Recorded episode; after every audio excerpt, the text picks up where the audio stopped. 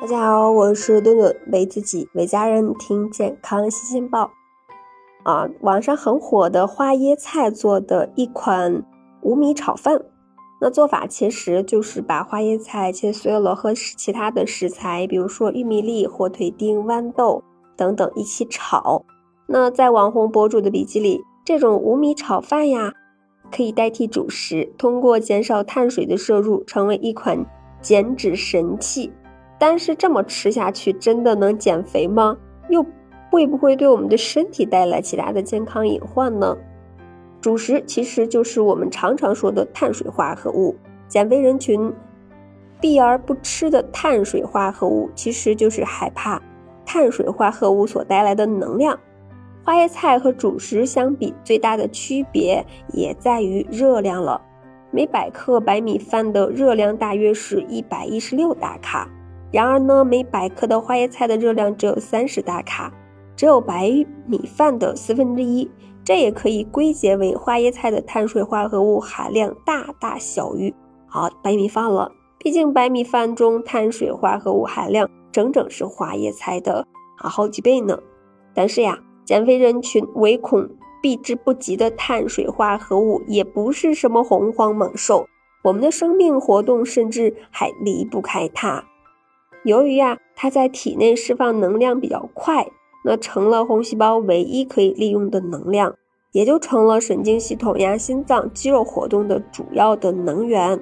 不吃碳水，最明显的感受就是缺少能量，精神不集中，并且呀很疲惫。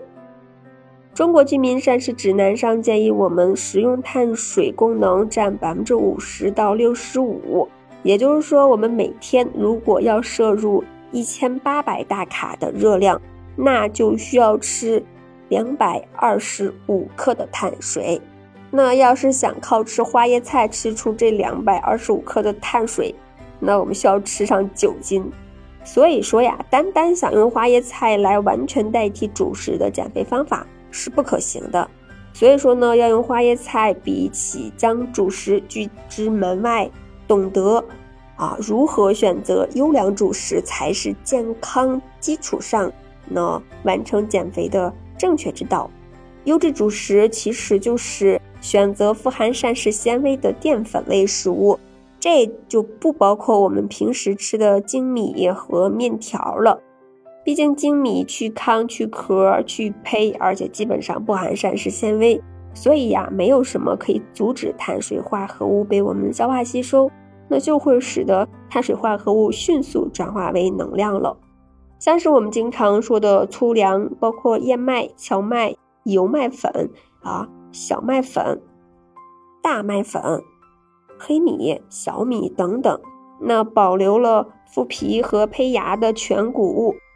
富含更多的蛋白质、膳食纤维、不饱和脂肪酸和 B 族维生素，一方面呢能够延缓餐后血糖的上升。另一方面也会让营养更加的均衡。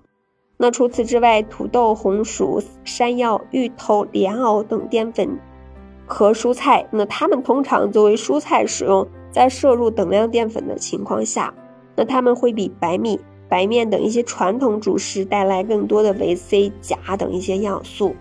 由此可见，那即使想保持身材，也还是要保持主食的摄入的。用花椰菜完全替代主食是不可取的，但是呢，根茎类的蔬菜倒是可以啊，或者说是用豆类、粗粮类的食品来替代精米、精面，同时呢，选择要少油少盐的烹饪方式，就能够在保证充足主食啊来供给能量、维持我们身体健康的基础上，获得一个好身材。